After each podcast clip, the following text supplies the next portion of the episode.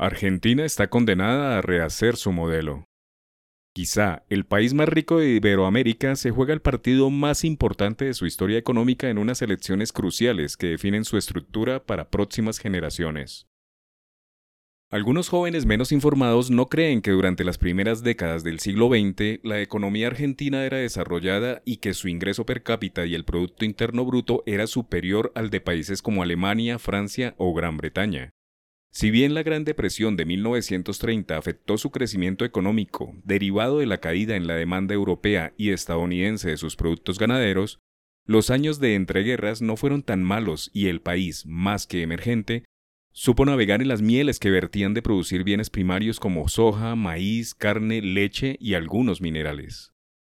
En ese momento, el gobierno tuvo problemas para pagar a los trabajadores públicos que habían crecido al ritmo de la gran riqueza nacional. Los sindicatos empezaron a pedir más que a producir y los gobiernos complacientes a regalar más y más dinero público que se iba mermando en una auténtica paradoja de país asistencialista en donde hay más derechos que deberes y más exigencias económicas que trabajo duro, competitivo y productivo.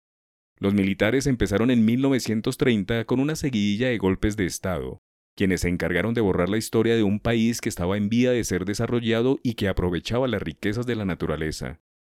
Más de 14 militares y 11 presidentes civiles gobernaron un país que mañana volverá a elegir presidente en medio de un empobrecimiento sorprendente, pues a la luz de los datos oficiales, experimenta una contracción económica de 10%, muy similar a la catástrofe venezolana, todo con el mismo hilo conductor de un socialismo encubierto que ha destruido a uno de los países otrora más promisorios del mundo, pero incomprensiblemente mal manejado. En unos 160 años de historia republicana, más o menos desde 1860 hasta 2020, Argentina ha sufrido 16 crisis económicas, una crisis en promedio cada 10 años.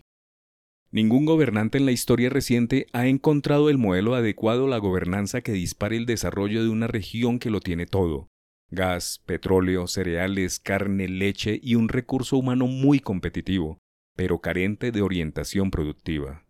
Una de las mayores trofias argentinas es que mientras Chile, Colombia, Costa Rica y México son países miembros plenamente aceptados por la Organización para la Cooperación y el Desarrollo Económico OCDE, Argentina, Brasil y Perú no han logrado avanzar ni pertenecer al club de las buenas prácticas que les permita transparentar sus números económicos para la confianza de los inversionistas.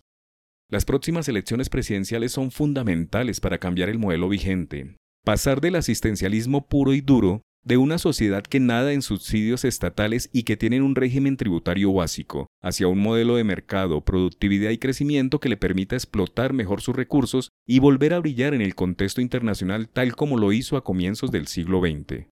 Buenos Aires estuvo entre las primeras ciudades del mundo en contar con un sistema de metro y Argentina en conectar sus regiones con tres que sacaban la producción regional, pero todo ese dinamismo de más de 100 años se frustró cuando llegaron a la Casa Rosada los gobernantes populistas que anclaron al país en el subdesarrollo, la inestabilidad, la inflación y el mal manejo de la economía.